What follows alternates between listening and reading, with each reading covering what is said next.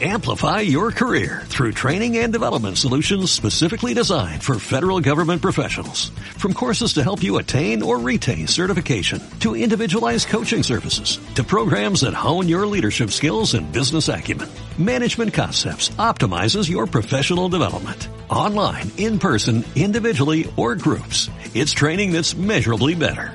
Learn more at managementconcepts.com. That's managementconcepts.com.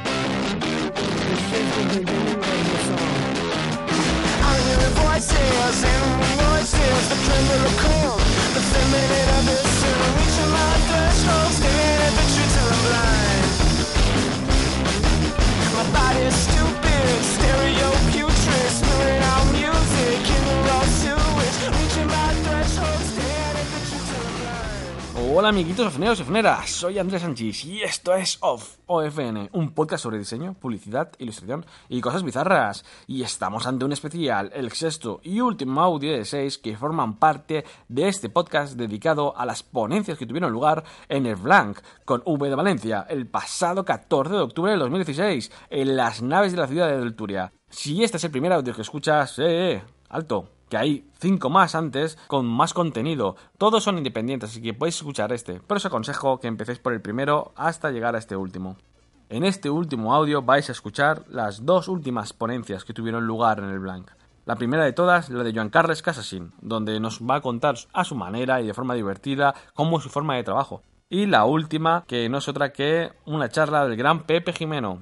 Así que continuamos con la charla de Joan Carles Casasín.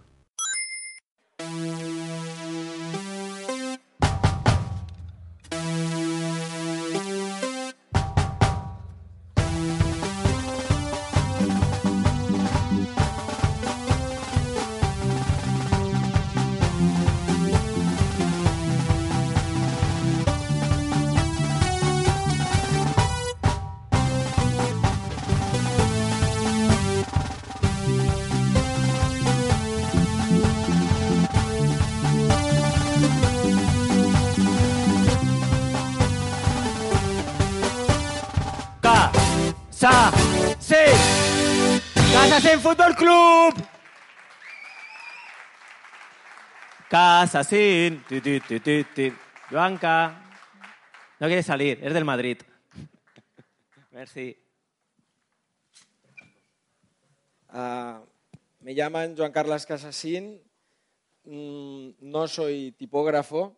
Creo que tenemos un problema con terminologías. A esto le llaman type. Cualquier cosa donde hay letras mezcladas se le llama type y es erróneo, aparte de- del inglés, que también tenemos un problema. A esto le llaman lettering. Ah, no es tan complicado rotulación, yo creo que deberíamos reivindicarlo. Ah, esto es un espacio compartido, pero ahora son coworkings. Esto es un flea market, ah, un mercadillo de segunda mano. En Barcelona hay muchas quejas del turismo, pero hace tiempo que estoy siguiéndolo y más o menos calculo que el 60% de eventos dirigidos a gente un poco más joven que yo, que entráis casi todos, ah, están en inglés. El título de los eventos está en inglés, es absurdo. Y esto es un food truck ahora. Ah, un tipógrafo es este señor. El tipógrafo es quien compone texto ah, físicamente. Antes, cuando nos hemos pasado a la tipografía digital, un tipógrafo es quien compone textos en una página. Se- muchas veces se usa el latín para componer textos en maquetas con texto ficticio. No lo hagáis, esta es la única cuña de ex profesor no titulado que pondré en toda la charla. Y es que el latín tiene una textura muy distinta a cualquier otro idioma. Entonces, el texto falso está bien usarlo por cuando no lo tienes, pero ah, es buena idea usar el, idioma que toca porque, tiene otra textura. Lo que sí que es verdad es que trabajo con letras y asimétricas. Yo creo que a veces soy diseñador de tipos, ah, como un sastre que lo que hace es hacer tipografía a medida. Eh, no invento nada, las letras están muy inventadas, ni siquiera en cuesta mucho ver algún nuevo diseño interesante. Y como que yo me sentía incapaz de hacerlo y además quería cobrar mi trabajo por adelantado, no hacer algo y luego ver si alguien lo compra o no, ah, las circunstancias me llevaron a hacer tipografías por encargo. Ah, no hay ningún gran invento aquí, todo es refrito, pero igual que un sastre. Ah, si, quien, si el cliente sabe exactamente qué quiere algo y es una persona que tiene las- los brazos un poco más largos y un poco de chepa, pues le puedes hacer una camisa que, que le quede todo lo bien que le pueda quedar. Y a eso me he dedicado, pues llevo dedicándome a- en el mundo de las letras, en diseño o no diseño, ah, demasiado, no voy a decirlo. Creo que 10, 12 años, ahora tengo que calcularlo y no puedo, que estoy nervioso y tengo muy poco tiempo. Ah, solo es un trabajo al cual yo no le doy demasiada importancia y creo que nadie debería darle importancia porque no. Como un amigo, colega, cliente que el otro día me decía sobre un trabajo, dice, al menos nosotros no hacemos teléfonos que le puedan explotar en las manos a nadie. Entonces, nadie, nadie va perjudicar ni siquiera su vista con su trabajo, con nuestro trabajo. Este es de lo que me siento más orgulloso, eso sí. Eh, Messi ha llevado letras que yo he dibujado en la lengüeta de su bota.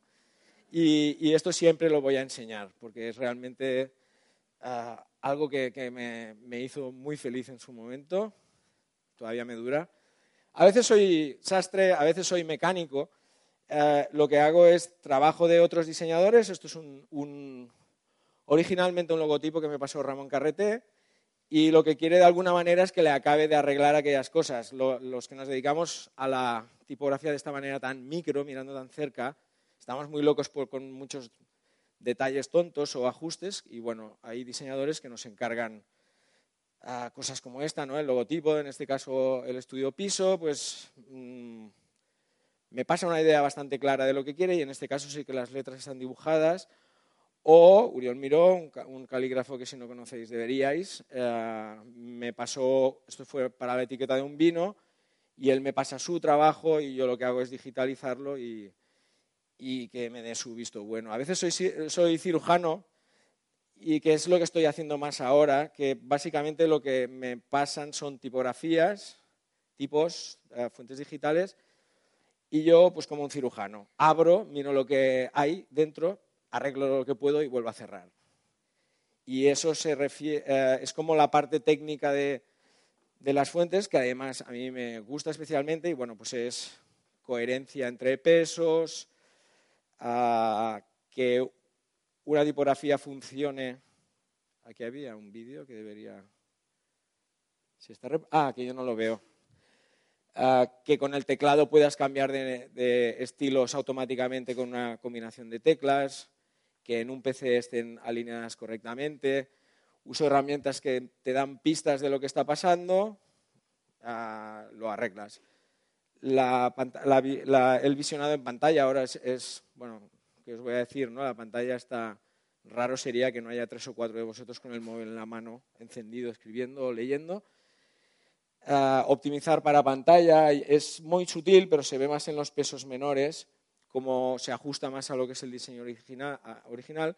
Al final lo que hago es ser como alguien que está invisible detrás de esa parte técnica que, que- que ya me gusta. Y es un trabajo que yo me lo tomo como un juego, es la única manera que puedo soportar trabajar. A mí no me gusta trabajar, ya se me ha pasado la euforia juvenil y, y para, me veo obligado a trabajar y me lo tomo como un juego. Y es un juego que es divertido, a, a veces es un juego de estrategia, porque tienes que planificar muy bien lo que va a pasar para no perder tiempo, que al final es lo que hago que me paguen y lo que me compro. A a veces es un tema de deducción, pasan cosas allí que tienes que averiguar qué está pasando. Es como un reto siempre y eso es lo que más me motiva ahora y lo que me, de hecho me divierte. A veces es un juego de carreras porque ah, los diseñadores de tipos y, yo un poco más adelante en la cadena, eh, nuestros clientes sois diseñadores gráficos o gente de, agen- de agencia que siempre tienen mucha prisa y que todo tiene que estar acabado. Y a veces es muy difícil, pero bueno, eh, Al final todo es un, puzzle, un juego de que por eso siempre está vinculado a las letras. Programar es algo que yo creo que es muy importante. Llevamos demasiado tiempo con ordenadores y usando los ordenadores de una manera como muy sumisa. Y a mí, en esos momentos de euforia juvenil y gracias a tener una pareja que tenía guardias por la noche, pues pude dedicarme a aprender, cosa que también ah, como tópico es muy, muy bonito decir que estamos aprendiendo cada día y tal, pero que claven los codos en la mesa diseñadores conozco pocos. Ah, la programación está como... Yo he oído a gente como menospreciarla dentro del mundo del diseño, pero ninguna de esas personas sabe programar. Entonces no me vale. Es, como algo que no me apetece o a lo que no voy a llegar, ah, no me interesa. Ah, yo no es que sepa programar demasiado, pero ya sabes que en el país de los, tuerto, de los ciegos el tuerto es el rey, pues claro, puedo hacerme cosas y son cosas que también son pequeños retos diarios. Eso es raro que... O sea, prácticamente cada día esta pantalla la veo, que es el editor de código, y aunque sea por chorradas, ah, siempre estás usándolo. Quería contar cuántas pequeñas herramientas tengo hechas por mí usándolas actualmente en el menú oficial, pero eran, más de un centenar y, bueno, se me quitó la idea. Iba a hacer un programa para contarlas, pero era una chorrada. Ah, programar lo que sí que te aporta es una manera de pensar distinta. O sea, esa parte creativa y bonita y tal. Y luego otra parte de, ver soluciones o ser capaz de, planificar las cosas de otra manera. Y a mí me gusta. Y lo he hecho en falta, o sea, la canalla, esto, la juventud que haya por aquí, a ver si alguien nos da una sorpresa en los próximos años. Y podemos ver piezas de, de diseño donde la programación se use, pero no necesaria necesariamente de una manera visible. O sea, no, es un rollo estético, es un rollo práctico. Esta me he confundido y solo he traído una imagen, pero hay tres de estas y en realidad podríamos hacer 3.000 y la única diferencia es cambiar parámetros y cambiar cómo esos parámetros se van a, a cambiar. Esto, es una, esto sí que yo trabajé en mil portadas que hicimos distintas para esta revista y eran mil rostros que se construían con las partes de toda la gente del colectivo. Esto es un congreso de tipografía. Esto no, es- no está hecho por mí, está hecho por David Jonathan Ross y son todas las tarjetas de acreditación de un congreso de tipografía, pues con esos aquí podéis intuir los parámetros, ¿no? Pues es una, una- no es que sea obligatorio, o sea, no es que sea súper guay ahora usar esto, pero sí que es una herramienta que está completamente ah, olvidada a nivel creativo y a nivel de planificación o a veces de producción, que también puede ser eso, imaginar hace 20 años ya igual tenemos ordenadores, las acciones de Photoshop no existían. Pues esto, hoy en día podría ser mucho más complicado. Te puedes hacer herramientas muy prácticas. Esto es visualización de datos, en realidad. Se habla mucho de la visualización de datos y yo he hecho en falta diseñadores que estén cercanos a poder trabajar en- en eso. Eso es para, ya veis, poder comparar los puntos de un dibujo de una manera visual mucho más práctica y efectiva. Yo al final me siento esto como un primate razonablemente evolucionado que me hago mis pequeñas herramientas para mis pequeñas cosas, pero que, que me alejan de la dictadura del software. Que es, ah, usamos el software, o sea, yo creo que deberíamos ser nosotros los dictadores a la máquina.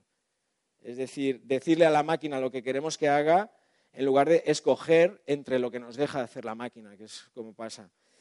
Ah, buah, voy mucho más tarde de lo que me pensaba. No hay francotiradores por eso. Ah, la empatía. ¿Sabes que me, me- me preocupa esto de, de- Yo normalmente era un cascarrabias y como todos, ¿no? Y en Internet es mucho más fácil. Yo creo que hay que tener una visión que tenemos que intentar ponernos en la piel de los otros. A mí el diseño no me interesa, me aburre, me aburre mucho el diseño gráfico últimamente porque todo se parece. Todo corre muy rápido, la moda es para todos y todo el mundo imita lo mismo y cuesta encontrar cosas que me sorprendan y en cambio encuentro muchas que me confunden. ¿no? Aquí, eh, si, no, leye- si no leemos, no sabemos qué es. Hay vermut, ginebra, aceite de oliva, champú, cerveza y vino. Para mí esto es una confusión absoluta. Ah, las webs a 300 euros, oyes diseñadores ahí indignados, no sé qué. Ah, el cliente no es para ti y quien está haciendo webs a, a 300 euros lo hace con una máquina que se lo permite y está tan contento. La, intrusión, ¿no? No, porque un artista ha hecho el cartel de Lleida, esto es horrible. Esto hace no tantos años lo hacía David Carson y aplaudíamos con las orejas. O sea, estamos siempre quejándonos de todo y, y hay que intentar ver en el otro lado qué pasa. Aquí también mi tendencia es decir, madre mía, ¿cómo puede un diseñador gráfico copiar una fusilada tan salvaje, creo, de la Gotham solo por no usar la Gotham? Coño, si la Gotham ya está allí, igual tú eres el que tiene que, decir, es que yo no quiero diseñar para diseñadores, quiero diseñar para el resto de los seres humanos, ah, que igual también estamos incluidos. Y, y, vo- y voy a, no voy a dejar de usar la Gotham porque la Gotham es mucho mejor que la otra. Aquí las diferencias es voy a hacer cosas distintas para que eh, se parezcan a, se distinga de, de- la anterior.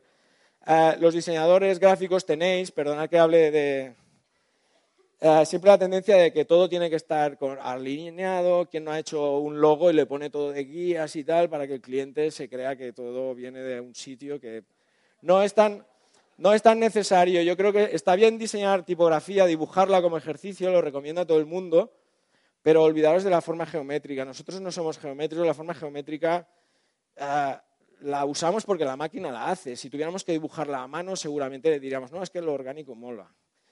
Ah, aquí todo está alineado, todo es geométrico, pero esto no es una I y una O. El punto es pequeño y la O geométrica no es bonita. La O bonita es una O que se agranda un poco más porque visualmente una, dos circunferencias concéntricas generan tensión.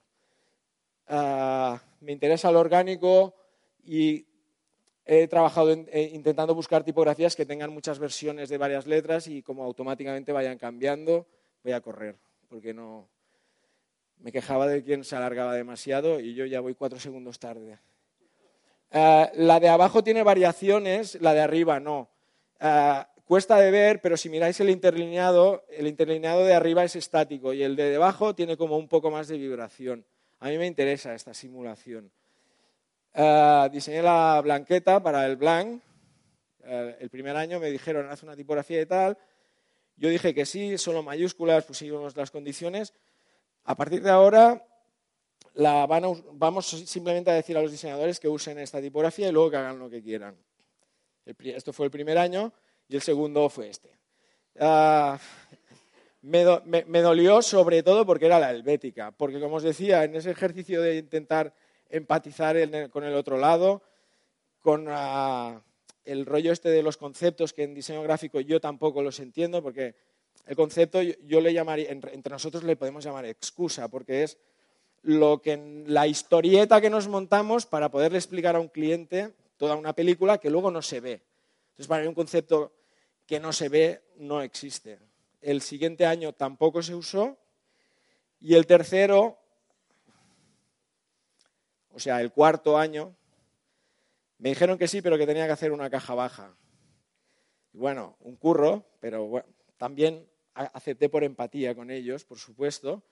Hicieron esto y eh, la, la imagen de este año ya la habéis visto. Ah, Andrés, lo intentó, porque lo intentó, hablamos, yo ah, no me estoy quejando, supongo que bueno, ya todos los diseñadores, menos la par, que no las conozco, pero ya no me estoy quejando, simplemente estoy explicando la, la historieta. Pues eso, ah, un intento de hacerla más delgada. Y claro, la o sea, el comentario, que es, aplastante, es que tiene demasiada personalidad. Claro, es verdad, tiene demasiada personalidad, tiene mucha personalidad, perdón. Pero es que hemos llegado a un punto en que el diseño con personalidad no interesa o, en todo caso, en este caso hay otro acercamiento, pero yo no estoy hablando del diseño del blank, ah, sino de la tendencia del diseño esta tan uniforme donde ah, todo va tan rápido que el diseño de aquí es igual que el de Holanda, que el de Alemania, que el de Alemania, el de Estados Unidos, por supuesto. Ya no es solo la, termino- la terminología, no le llamamos lettering a la, a la rotulación, pero seguimos rotulando como se rotulaba aquí, sino que estamos imitando la estética americana. Bueno, Joan Quirós lo ha dicho muy bien, la invasión de Barcelona viene a Valencia, prepararos a ver pizarras con negras, con tizas y historias así. Y bueno, podéis decir que estáis en Brooklyn, os hacéis una foto allí y todo el mundo se lo creerá, porque estará en inglés el cartel y todo el rollo. Ah, como que me tengo que divertir para todo, ah, he hecho una nueva versión de la blanqueta para el año que viene, que tiene 10 versiones de cada carácter y que está toda podrida, toda gastada. Y como me parecía poco, he hecho otro peso por si el diseñador dice, "Pf, hostia, otro peso iría bien, ya está preparado. Y luego he hecho una propuesta para el año que viene, que es, yo,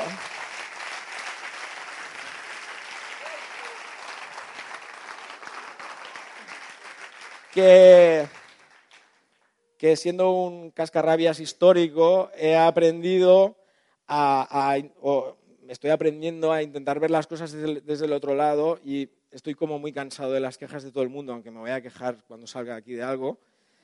Pero que lo importante es la actitud que tengamos cada uno ante nuestras películas y sobre todo no ser, hay que ser radical porque hay que ser radical, pero también hay que aprender a mirar las cosas desde otro sitio porque nuestro punto de vista no es siempre el, el, el algo. Ah, el correcto, supongo que era. Ah, muchas gracias y lo siento. Y ya cerramos con la última ponencia, donde Pepe Jimeno nos da unos cuantos buenos consejos. Bueno, de chiquito quería ser bailarín y por suerte para nosotros se hizo diseñador gráfico. Un fuerte aplauso a Pepe Jimeno. ¿Cómo te has enterado tú de que.? ¿Cómo te has enterado? Vaya secretos.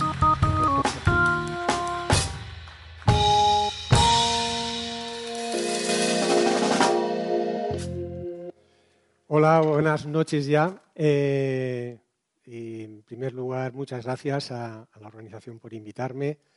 La verdad es que cuando María Navarro de la asociación me llamó para invitarme a participar, eh, me quedé un tanto planchado, eh, porque yo soy una persona aburrida, seria, sosa, y verme en un ambiente tan divertido, tan joven, tan no sé qué, eh, me hizo un poco sentirme que, que iba a ser el dinosaurio de la noche, sincer- sinceramente. Entonces, la verdad es que después de, tragar y de, reponerme un poco de la historia, dije, bueno, puede ser divertido estar compartiendo eh, con la gente pues, bueno, eh, conocimientos y experiencias, etc. hablar de la trayectoria siempre suena muy mal y además yo tengo pocas cosas que contar, la verdad, porque soy una persona muy normal, tampoco tengo muchas cosas que contar. Pero eh, dije yo, si estuviera en su lugar, ¿qué es lo que yo me preguntaría? Y lo primero que se me ocurrió fue decir, ¿qué es lo que se siente o qué, cómo ve uno la profesión después de estar 50 años trabajando con ella? ¿no? Y, y eh, un poco esa idea y ese concepto eh, me vino a la cabeza lo que decía Chaplin, que yo estoy absolutamente de acuerdo con él. Dice, todos somos amateurs porque la vida es tan corta que no da para más. Mm, Y ese concepto, además, eh, me ha apoyado en, en una serie de, de, hechos que han pasado en mi, trayectoria, en, mi, vida profesional. Y es que he sido, yo creo que doble o triple amateur. Eh, es decir, me he pasado toda mi vida siendo un amateur. Primero porque no tengo una formación académica mm, como tal. Es decir, yo jamás he tenido un profesor de tipografía, no he tenido a nadie que me haya habla, hablado nunca de, distribuir los elementos en un espacio. Eh, es decir, todo lo que yo sé lo he cogido de aquí y de allá. Es decir, puramente amateur. Tampoco he tenido el modelo mm, de un profesional, es decir, que yo jamás he estado en un estudio como el que yo tengo. Mm, jamás. Un poco la profesión, un poco nos la hemos tenido que, inventar. Y hemos tenido que inventar lo que ya estaba inventado. Pero no solamente yo, yo creo que hay más gente de mi generación que tenemos ese mismo perfil. ¿no? Y somos, nos, tenemos un perfil muy determinado de gente que absorbe y que chupa todo lo que tiene alrededor. Es decir, nosotros, en, yo recuerdo en aquella época, es que mm, pillábamos y mm, nos tragábamos todo lo que venía de fuera, que era muy poco. No es como ahora que hay una sobredosis de información eh, que a mí me, me colapsa. ¿no? Bien, eh, y ese, ese amor, ese ser amateur, realmente es que, eh, lo dice la palabra, un amateur es el que practica por placer una actividad generalmente deportiva. Y ese, ese ser un amateur es el que nos ha llevado a esta generación un poco a pasar el desierto, ¿no? A, cuando no había nada y cuando no teníamos nada, pues nos ayudaba a investigar, a meternos en, en fregados que no conocíamos y a, a currar mucho, es la verdad. Eh, y todas estas cosas que tiene de bueno la amateur eh, nos ha traído también cosas que no son muy buenas, a mi modo de ver, y después de, de haber pasado los años. ¿no? Porque el amateur es alguien que no recibe dinero a cambio de lo que hace. Y un poco esa estrategia, a lo largo, a la larga, eh, eh, esa estrategia de dar todo lo que puedes en cada proyecto, de hacer lo mejor que tú puedes en cada proyecto, de dar siempre más de lo que te están pidiendo, mm, era una forma de, pensar que íbamos, estábamos invirtiendo en algo que luego iba a revertir. Pero claro, cuando mm, todos tus eh, colegas están en la misma situación, cuando eh, tú, te llega el momento un poco de que revierta un poco toda la inversión que tú has hecho y todo el esfuerzo que has hecho, entonces el mercado encuentra a otros diseñadores que están invirtiendo. Con lo cual, mm, eh, te has quedado eh, como estaba. Es decir, ese, ese retorno que tiene toda la inversión que has hecho no, no lo llegas a ver nunca. Eh, al final llegamos un poco, y estamos llegando en creatividad, a lo que estaba diciendo Perrier del agua. Es decir, Perrier decía, el agua es gratis y so- nosotros solamente cobramos el envase y la marca. En nuestro caso, eh, estamos, ya estamos llegando a decir la creatividad es gratis. Nosotros solamente cobramos las adaptaciones y la mensajería, porque el otro se supone que es que es- cae del cielo. ¿vale? Y esa, esa situación eh, mm, un poco eh, un poco dramática, un poco así, siempre al final además vienen los amigos y te dicen, bueno, pero tampoco es para tanto, ¿no? Porque mm, realmente a ti te gusta, ¿no? Tú, a ti tu trabajo te gusta y te gusta mucho. Y, y dices, te quedas mirándolo y dices, sí, me gusta, pero no me gusta que me tomen el pelo. no me gusta que me tomen el pelo eh, porque me gusta mi profesión. Mm, Esta, esta situación de nuestro amateurismo y nuestro amor a la profesión yo creo que es una de las cosas, mm, por una parte, muy beneficiosa, pero por otra parte, muy negativa que tiene nuestra profesión. Yo creo que es una, cosa, una reflexión que debemos de hacer en general, porque estamos muy acostumbrados a hacer las cosas porque sí. Y eso eh, tiene una, una parte, yo creo que muy negativa. Y es una parte que, mm, que, que va en la devalu- de- devaluación un poco de lo que es nuestro prestigio profesional y de nuestros honorarios. Es decir, eh, yo creo que eh, esa situación de vuelta atrás, de que cada día un diseñador es más un meninfot, porque no, se le- no tiene mucho prestigio. El diseñador es un personaje que, no- eh, yo, a mi modo de entender, no tiene prestigio. Mm, e- es- ese, retorno atrás yo creo que es muy difícil de conseguir. En la situación actual, dificilísima. Y, en momentos de crisis como los que más, yo creo que ya es imposible. Yo, creo que es una, historia a, reflexionar. De todas maneras, la creatividad es un- una, cosa muy estimulante. Eh, es un- yo creo que el deporte y la creatividad tienen eh, ese punto de que, nos hacen segregar endorfinas y nos hacen un poco adictos a ella. Eh, y como dicen mis amigos, a, ti te gusta, ¿no? Y, es que tienen razón, porque al final somos un poco masoquistas. Mm, pero lo cierto es que es, eh, la creatividad es muy, muy, muy, estimulante. Yo recuerdo cuando hice el proyecto este en 2002 de Grafía Callada, era un proyecto en el que recogí material de la playa y con el que eh, después acabé de construir eh, un libro sobre la escritura y sobre el signo en el que no hay ni una sola palabra. Es un proyecto de ciento y pico de originales, de cada página es un 70-100, en el que yo recogía materiales los, eh, los lavaba, no, no, actuaba sobre ellos y simplemente los componía. Eh, mm, me estimuló, fue un, uno de los trabajos más estimulantes que yo he estado haciendo. Eh, es un, proyecto que yo hice durante dos años en ratos libres fuera de la, de la, profesión y además fuera de, del estudio donde trabajamos. Eh, y, y, sentí unas, una serie de sensaciones muy contrapuestas, es decir, esa, esas, esa potencia que te da el, el trabajar con materiales y ver que aquello funciona y que coges cosas de la basura y que mm, de repente es una cosa que te da mucho speed y te, da, mm, te, te, te lleva a trabajar mucho más.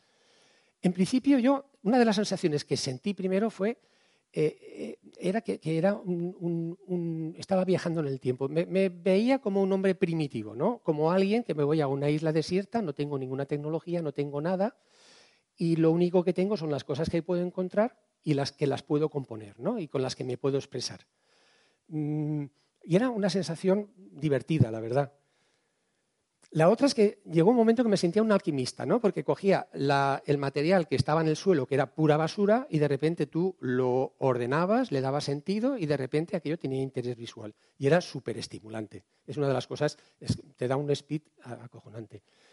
Y luego, por otra parte, mis vecinos empezaron a mirarme mal porque mm, yo subía con mis bolsas de, de basura en el ascensor y entonces, eh, claro, la gente subía conmigo y me veía una vez, vale, pero cuando ya me veía varias veces, decía, coño, este tío está pirado.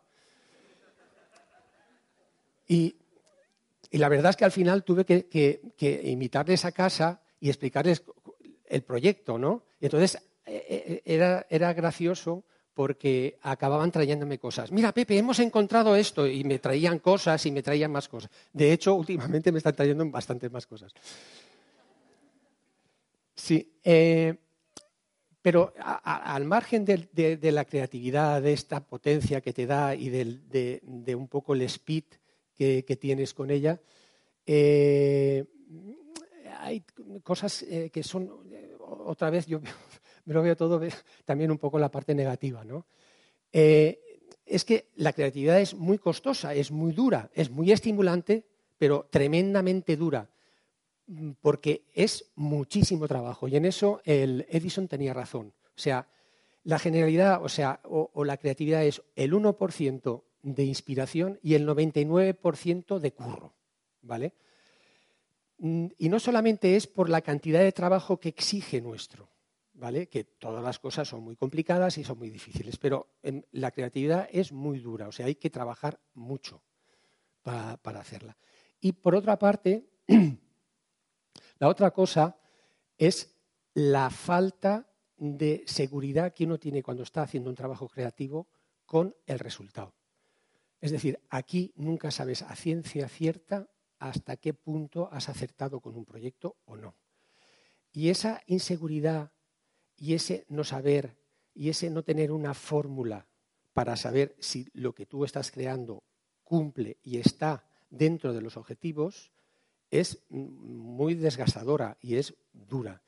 Mm, la única prueba que tenemos es la del tiempo, pero no te sirve porque el, el, tiempo, cuando te da la razón que has hecho un trabajo, que has acertado, te lo dicen dentro de cinco años. dices, estupendo, no me vale para mucho. O te lo dice dentro de tres meses que el, el trabajo está en la calle. ¿vale? Entonces, mm, es, es realmente eh, muy duro el, el trabajo. Luego hay otro concepto que también, me, se me liga siempre y yo creo que es una de las cosas que más lía también con la historia de la creatividad. Son conceptos que, son, que están al lado de la creatividad, pero que salen como las cerezas, que tú sacas una y te salen cuatro. ¿no? Entonces, la idea del de, concepto de creatividad y moda, el creatividad y originalidad, el creatividad y lo que es eh, en, la, historia de fascinación o de, de, de, patar a partir de hacer algo original, es una, una, historia que a mí mm, yo creo que lo hace todavía todo más confuso para, a, a nuestros ojos y a la hora de juzgar un, un trabajo. y es que eh, en nuestro trabajo tenemos una parte importante eh, o un perfil de trabajos en los que la moda puede ser un componente importante, pero en cambio hay otros en los que uno ha de estar, eh, de tener muy claro lo que está haciendo, eh, porque tiene que entrar en, de una forma muy medida. Es decir, no es lo mismo hacer un flyer que va a estar dos semanas en la calle hacer una marca que va a estar vigente 30 años. O sea, el proyecto no tiene nada que ver y todo es diseño, ¿vale? Y todo es creatividad. No todo es moda. La moda y el diseño no son lo mismo. Y el, problema que tenemos es que eh, los diseñadores eh, compartimos el nombre con los diseñadores de moda, cosa que a mí siempre me horroriza. No me gusta nunca nada que se hable de diseño moda, porque todo el mundo cuando dice, ¿tú eres diseñador? Sí. Eh, yo soy diseñador. Ah, ¿tú eres diseñador de moda? No. No soy diseñador de moda, ni tengo nada que ver con la moda. ¿Vale? Hay otra, otra historia que me, me- siempre me preocupa, ¿no? Y es el concepto, la idea de la originalidad. Hay cosas que se hacen por ser originales porque sí. Es decir, no hay nada que haya detrás de esa originalidad. Simplemente es eh, epatar, eh, romper moldes por romper moldes sin aportar, a mi modo de entender, nada más. Es muy fácil hacer eso. Es decir, yo puedo hacer una tarjeta eh, de visita, mi tarjeta de visita, que para patar me voy, me siento en la taza del váter y me hago una foto. Y es cojonuda, ¿vale? Y, no tiene ningún sentido. Epato a todo el mundo, todo el mundo se va a quedar flasado, pero no, no aporto nada.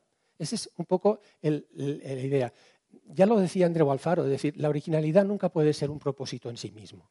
La originalidad siempre viene y es un fruto de, eh, de algo, de una serie de circunstancias, de las limitaciones, de lo que uno eh, ha tenido que esforzarse, como antes nos han enseñado, por ejemplo, en las, en las escenografías, cómo con 300 euros te comes un escenario. ¿vale? Mm, Eso es, eso es para mí es originalidad. Mm, Y, es, una, una historia bien resuelta. Mm, pongo simplemente un ejemplo, que es un ejemplo muy sencillo, es un trabajo que hicimos hace bastantes años, en 2005, a casi 10 años. Eh, eh, vinieron, vinieron al estudio eh, esta, una empresa eh, de aquí de Valencia para hacer, que iban a exportar arroz. Hasta, hasta ese momento ellos tenían este saquito de arroz que en Alemania no se lo dejaban entrar porque no, no aislaba el arroz y porque además les habían aconsejado, en- en la- ellos estaban dentro de una incubadora de estas de empresas de exportación, que tenían que cambiar la imagen. Entonces, claro, vinieron con un problema tan, tan difícil de solucionar mm, que era casi imposible, porque eh, ellos tenían 16 tipos de arroz, ¿vale? Con, eh, iban a exportar y iban a trabajar con cinco o seis idiomas diferentes. En cada país al que van, ya no solamente el idioma, en cada país tiene una normativa y tenían que poner los textos legales. Simplemente, o sea, no tenían para nada, porque la- la cantidad de envases que tenían que hacer para, eh, para poder empezar a trabajar, porque además ellos trabajaban con cantidades muy pequeñas, era enorme. Entonces, mm, estuvimos a punto de dejar el proyecto porque digo, es que es imposible lo que estáis planteando. Hasta que encontramos una cosa que fue un tubo de las carcasas de las salidas de, mm, de los castillos de fuegos artificiales y una hoja de papel craft que podían imprimirse ellos las hojas y las etiquetas que fueran. Y mm, con, con un poco, eh, eh, a partir de esas limitaciones tan brutales que teníamos, nacieron todos los elementos diferenciadores del packaging que, que- que hicimos y que, que no tenía nada que ver con el resto de. Es decir, hicimos una historia muy sencilla, con una tipografía que la impresora mm, ah, de color pero mala funcionara, eh, que ellos se podían mm, adhesivar al propio tubo y que se hacían las etiquetas que ellos necesitaran. Que necesitaban un palé, pues hacían una etiqueta para un palé con un idioma. Que les cambiaba el país, les cambiaba la normativa, la podían cambiar. Y mm, e- e- ese es un concepto de, que a mí siempre me, me gusta mucho. Yo soy muy, muy abuelanco y muy así, pero me gustan que las cosas tengan fundamento. Odio las cosas porque sí. Mm, No, no, no me gusta y no lo, no veo, no tiene sentido que las cosas sean porque sí.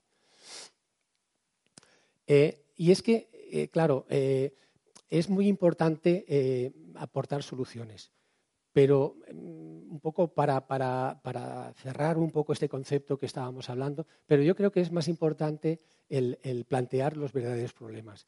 Y, y esta, esta frase y esta que es como una verdadera tontería, es una cosa de perogrullo, porque a todo el mundo no estoy diciendo ninguna novedad, pero parece ser que en la actualidad y en esta sociedad y en este mundo actual que estamos, yo creo que no lo está viendo nadie, porque realmente estamos proponiendo muchas cosas que no tienen ningún sentido y ni que van a ninguna parte. Es decir, nadie está cogiendo el toro por los cuernos.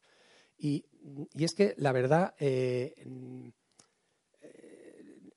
al final te das cuenta de que no aprendemos, de que estamos igual que al principio, que nadie eh, te puede traspasar el disco duro eh, con su experiencia, ¿no? que cada uno empezamos de cero. Y, es un poco pobre y que la experiencia de uno eh, se la ha de hacer a base de vivir y de, mm, y de experimentarse y de darse tortazos. ¿no? Entonces, ya como es tan tarde y todos muy cansados, ya eh, os dejo con esta, eh, con esta historia. eh, la historia tiene que repetirse porque la primera vez no le prestamos suficiente atención. Y ya el último consejo que os voy a dar, que es el más chulo de todos, que es de Luis Casadevall, es el mejor consejo que he recibido, es no hagáis caso de los consejos. Nada más. Muchas gracias.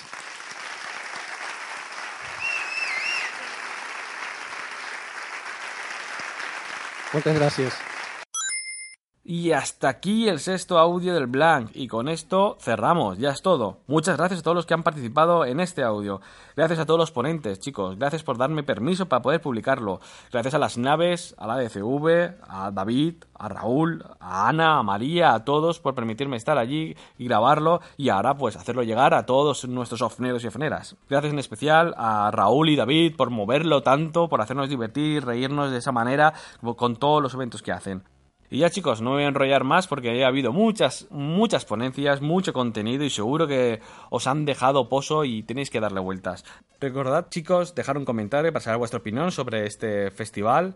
¿Qué tal os han parecido los seis audios? Ya sabéis que podéis darle like, darle al corazón, compartirlo, todo, todo movimiento en las redes sociales se agradece. Podéis encontrar más podcasts en iBox, en iTunes o en nuestra página web ofnblog.com. Y ya voy a hacer el cierre con una canción de Andrew Luce titulada como el propio festival Blank, esta vez con B, no con V.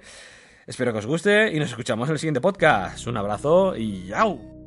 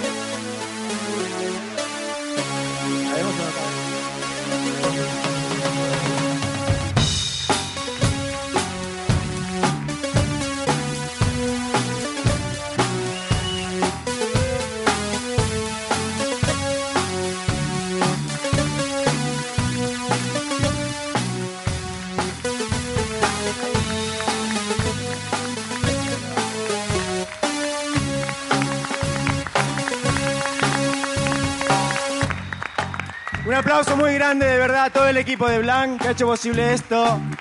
De verdad. Y por supuestísimo, un fuertísimo aplauso a vosotros por el aguante, por haber venido, por eso hacer muy grande esta primera edición de Blanc en Barcelona. De verdad, os lo agradecemos un montón. Los queremos un montón, los amamos y esperamos vernos pronto.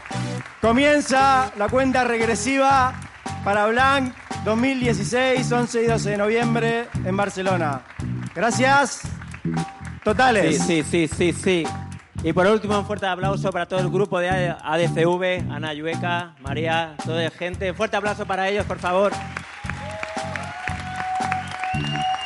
La verdad que nos hemos sentido como en casa, nos hemos sentido como en casa.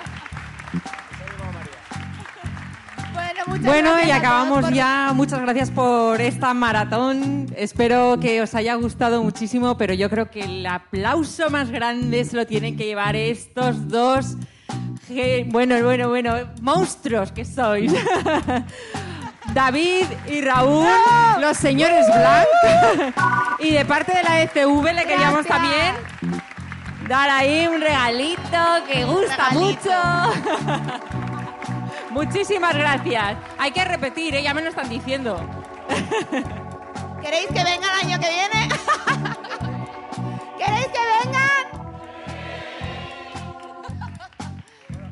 Se van. Vamos a llamar al chofer que volvemos para Barcelona. Gracias.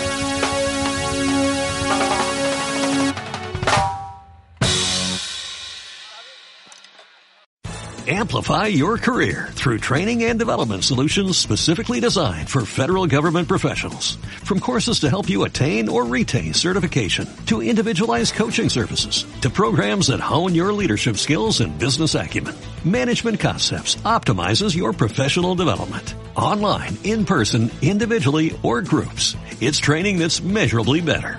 Learn more at managementconcepts.com. That's managementconcepts.com.